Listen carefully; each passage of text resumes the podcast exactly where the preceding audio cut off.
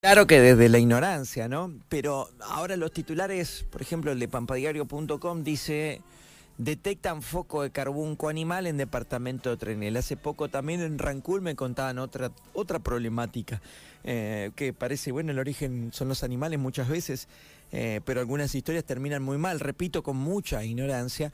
Estas cosas siempre me, me sorprenden o, o me impactan.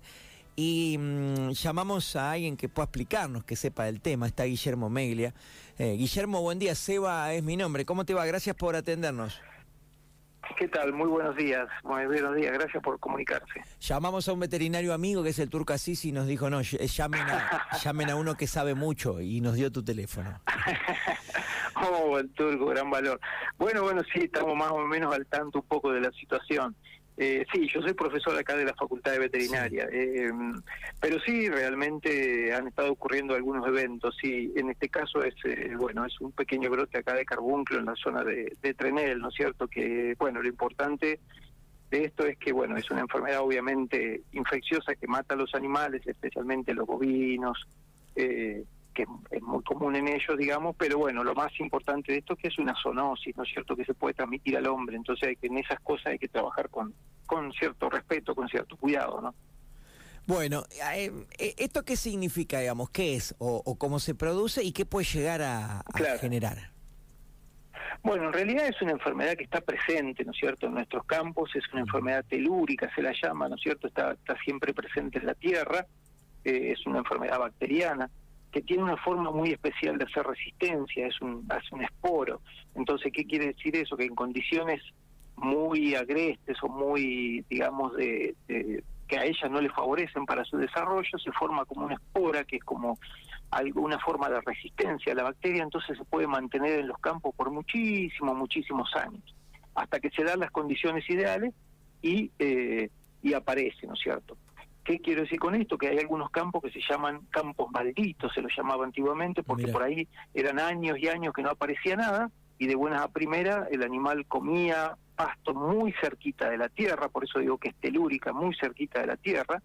Cuando hay poco pasto, digamos, están raspando el piso, pobrecitos los animales, entonces levantan, entre levantan el pasto, levantan un poco de tierra y entre ellos levantan la espora. Entonces una vez que ingiere el animal la espora, una vez dentro del animal, ya se dan las condiciones para que ella pueda pasar a su forma vegetativa y cuando pasa a su forma vegetativa produce unas toxinas que, bueno, mata al animal, ¿no es cierto? Eh, pero bueno, lo bueno de todo esto es que tenemos vacunas, las vacunas son muy efectivas, son muy baratas, en este caso justo la de, la de carbunco, y altamente efectivas, se dan dos condiciones muy, muy buenas. Lo que pasa que bueno, a veces cuando vienen buenos años, como decimos, que no se no hay problema, eh, en medio la gente se, se olvida, no tenemos esa costumbre de vacunar. Eh, y después, bueno, pueden aparecer los problemas como ahora, ¿no? El animal, en el animal se recomienda, como en los seres humanos, una especie de, de, de, vacuna fija, ¿sería el ideal? Claro. Ah. Claro, sí, un programa sanitario, por lo general siempre previo a, eh, a esta época, ¿no es cierto?, a la primavera, eh, por ahí que se nos ha retrasado un poquito ahora la primavera, que pareciéramos que estuviéramos ahora viviendo en primavera y ya teóricamente tendríamos que estar en el verano, ¿no? Eh, pero bueno, cuando se dan estas condiciones, cuando venimos de, viste, de invierno muy duro, donde hay poco pasto, como te decía previamente, donde el animal está muy en contacto con la tierra, ellas siempre están presentes en la tierra, no en el pasto, sino en la tierra, entonces cuando el animal ingiere muy de abajo, bueno, por ahí se dan estas condiciones. Entonces en la salida del invierno, principio de primavera, que todavía no tenemos mucho pasto, eh, muchas veces es probable que se dé. Por eso lo ideal sería que todos los años se revacunen, ¿cierto? Se vacunen. Con una sola dosis anda muy bien, porque es una vacuna viva, dura aproximadamente seis o ocho meses de inmunidad, pero después en otra época del año no tenemos problema. Entonces, para los para digamos el, eh, antes de llegada de la de la primavera del año que viene deberíamos eh, estar vacunando de vuelta toda una cosa así Está bien, está, eh, y de esa manera prevendríamos muy bien la situación. Bien, obviamente que lo importante es lo que pueda generar en el ser humano, es grave, dicen, a veces puede ser grave. Claro. Sí, sí, sí, es una enfermedad bastante compleja, pero bueno, es también otro dato interesante que por ahí no se da en algunas otras bacterias, o sea, positivo más que interesante, es que es bastante sensible al tratamiento de antibióticos. Eh, por ahí en el humano se lo conoce más como grano malo, porque el hombre toca, ¿no es cierto?, el animal y se hace como, como un grano en la mano, ¿no es cierto?, donde ha tocado y eso, que es la bacteria que produce una necrosis muy importante. Pero bueno, eso fácilmente eh, lo conoce muy bien el médico, ¿no es cierto?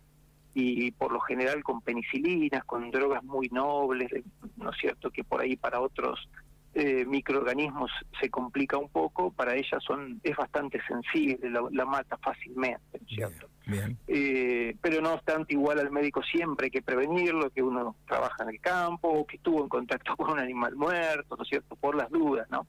Porque si no, sí, puede ser fatal para el hombre si eh, se deja estar, obviamente. Y, y, y, también y pensaba en segundo plano, pero digo, eh, no sé, repito, siempre pregunto con ignorancia porque desconozco, pero por la cantidad de tiempo que dice que puede durar una bacteria, por esto que genera, por lo que vos contás, también puede generar pérdidas económicas importantes, ¿no? Sí, sí, sí, claro que sí. Sí, sí, sí. Vos imaginate que estamos hablando de una vacuna que vale vale muy poco. Ahora no te sabría decir, pero son unos pequeños muy pequeño, muy, eh, o sea, en relación a otras vacunas es muy, muy económica y es muy efectiva. Eh, así que con que se te muera solo un novillo, imagínate vos la cantidad de dosis, no, no tenés ni idea de la cantidad de dosis que pagás. Por eso eh, muchas veces es, bueno, también de un poco de ignorancia, un poco de falta de asesoramiento por ahí por el por el veterinario, también nos tenemos que echar un poco la culpa a nosotros que por ahí nos dejamos estar también. Eh, y no asesoramos bien a los productores, ¿no es cierto? Pero pero no, aunque se te muere solo un animal, pagás eh, por dos años fácil todo, o mucho más la cantidad de, dosis que podrías dar, ¿no? Todo dependerá de la cantidad de, de animales que tengas, ¿no? Pero pero son bastante económicas. E, ese tipo de vacuna es bastante económica y lo bueno que tiene que es altamente efectiva, ¿no es cierto? Bueno, no, hay que pijoterearle, ¿no? Eh, podríamos decir así, acá en, la región. Sí, sí, es verdad. Sí, aparte se sabe que esta zona, ¿no es cierto? Cada tanto, todo el oeste de Buenos Aires, eh, cada tanto, bueno, por ahí nos dormimos, pero por ahí aparece. Eh, bueno, y lo mismo pasó, viste, que hasta hace poquito con, con encefalitis equina, eh, que estaba prohibido mover los animales, los equinos y eso, también que es una enfermedad que, que lo transmiten los mosquitos, bueno, también es una zoonosis, bueno, también se vacuna y bueno, eh, se dejó de vacunar, ¿viste? El SENASA dijo que ya no era obligatorio vacunar y se dejó de vacunar y bueno, ahora empezaron a aparecer casos y eso sí también es complicado, ¿no es cierto? Ah, ah eh, que este es interesante el tema y te aprovecho ya que estás y, vos lo agregás. y lo agregás. ¿Cómo, es este otro? ¿Cómo se llama? Es con los mosquitos. Sí, ¿te acuerdas? hace unos días atrás, eh, bueno, el, el, SENASA prohibió el movimiento de todos los animales. Estamos hablando ahora de equinos, ¿no es cierto? ¿no? De equinos, saltamos de bovino a equino, eh, porque hubo unos brotes en el norte de Argentina que empezaron a bajar, quiero decir bajar geográficamente, ¿no? Eh, empezaron a aparecer en Corrientes, en Santa Fe, después apareció en Córdoba, en la provincia de Buenos Aires, y bueno, estamos al límite acá con casi con que no ocurra a nosotros en La Pampa. Eh, se llama encefalitis equina, que bueno, hay tres variantes, ¿no es cierto? Esto ya es una enfermedad viral, no bacteriana como la anterior, es un virus. Eh, y tenemos encefalitis equina del este, del oeste y venezolana, la que tenemos presente por lo general en Argentina es la del oeste y la del este, eh, tienen bastante mortalidad en equinos, y hasta no hace muchos años, o sea, hace tres o cuatro años, era de vacunación obligatoria para el movimiento de los equinos. O sea, para el movimiento del equino vos tenías que tener el diagnóstico de anemia infecciosa equina, tenías que tener la vacunación de influenza y tenías que tener la vacunación de encefalitis equina para mover un equino de tu campo a otro lado. O sea, si te agarraban en la ruta, te pedían los papeles, vos tenías que tener esos certificados. O si ibas a una reunión hípica, o si ibas a una doma, lo que fuere. Siempre eso se controla por el SENASA. Pero bueno, hace tres o cuatro años, no sé la verdad cuál fue la causa por la cual el FENASA eh, levanta la obligatoriedad de, la vacunación contra esta enfermedad, contra esta encefalitis. Eh, bueno, medio aduciendo que el último brote que hubo fue en 1988, 89, eh, pero bueno, es una enfermedad, ¿no es cierto?, que depende mucho de la presencia de ciertos vectores, de los mosquitos.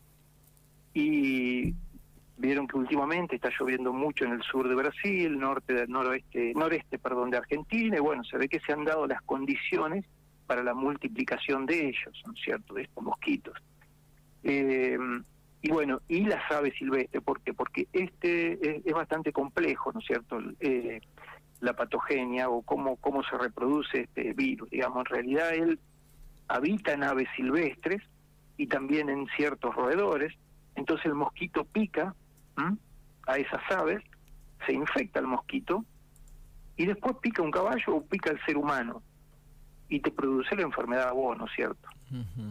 En el ser humano es bastante complicado el tema porque, bueno, ataca el sistema nervioso central, entre otras cosas, y bueno, tiene una tasa de mortandad eh, de 30-40% la enfermedad que está presente ahora en Argentina, ¿no es cierto? Menos mal que no es la otra, ¿no es cierto? La del, la del este, perdón, la encefalitis equina del este, que esa tiene una tasa de letalidad un poco más elevada, ¿no es cierto?